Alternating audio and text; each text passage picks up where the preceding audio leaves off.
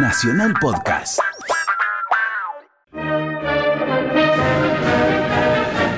Buenos días amigos. En la Argentina no se respetan los derechos humanos. Esto lo declaró el flamante Premio Nobel de la Paz 1980 Adolfo Pérez Esquivel, el argentino. Me llama a la embajada de Noruega y no sabía para qué. Yo le digo, bueno, embajadores, les traemos los informes de lo que está pasando. Me dice, no, no, pero por favor esperen. A una hora me tenía que dar la información porque a nivel mundial, en esa misma hora, se daba la noticia. Y entonces me da la noticia, el Comité Nobel le ha otorgado el Premio Nobel de la Paz.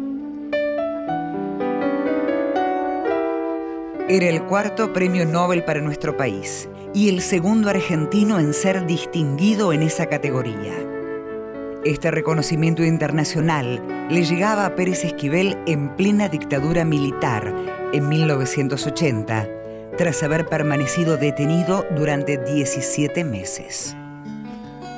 En 1936, el jurista Carlos Saavedra Lamas había obtenido el Premio Nobel de la Paz por haber inspirado el pacto antibélico que lleva su nombre firmado por 21 naciones y que se convirtió en un instrumento jurídico internacional.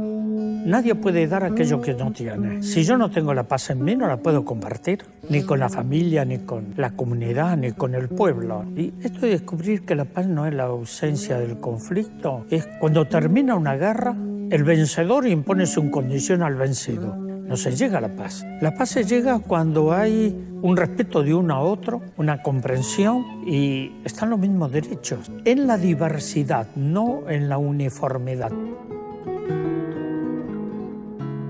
Arquitecto, escultor, de profunda formación cristiana con los franciscanos. Desde la década del 60, Pérez Esquivel trabajó en organizaciones religiosas que intentaban mejorar la vida de los más pobres y de luchar contra la no violencia. Nunca ocultó su admiración por el Mahatma Gandhi.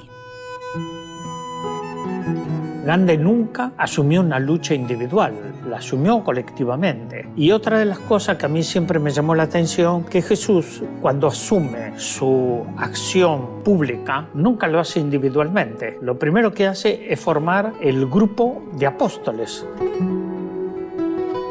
sigue siendo el titular del Servicio Paz y Justicia, fiel a su compromiso con la defensa de la democracia y de los derechos humanos por medios no violentos.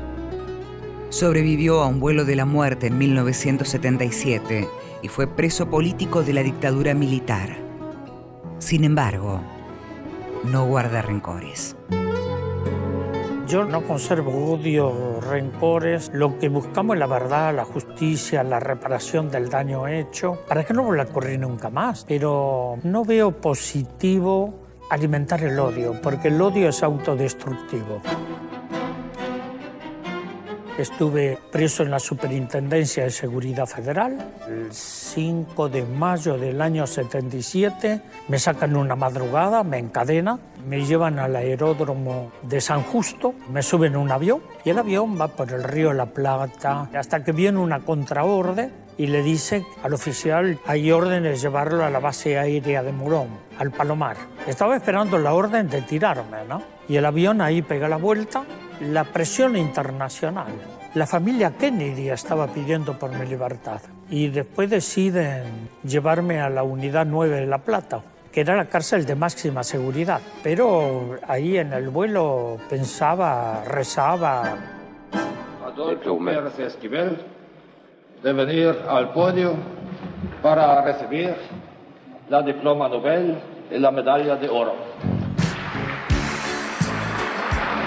Con humildad estoy ante ustedes para recibir la alta distinción que el Comité Nobel y el Parlamento otorgan a quienes han consagrado su vida en favor de la paz, de la promoción de la justicia y la solidaridad entre los pueblos.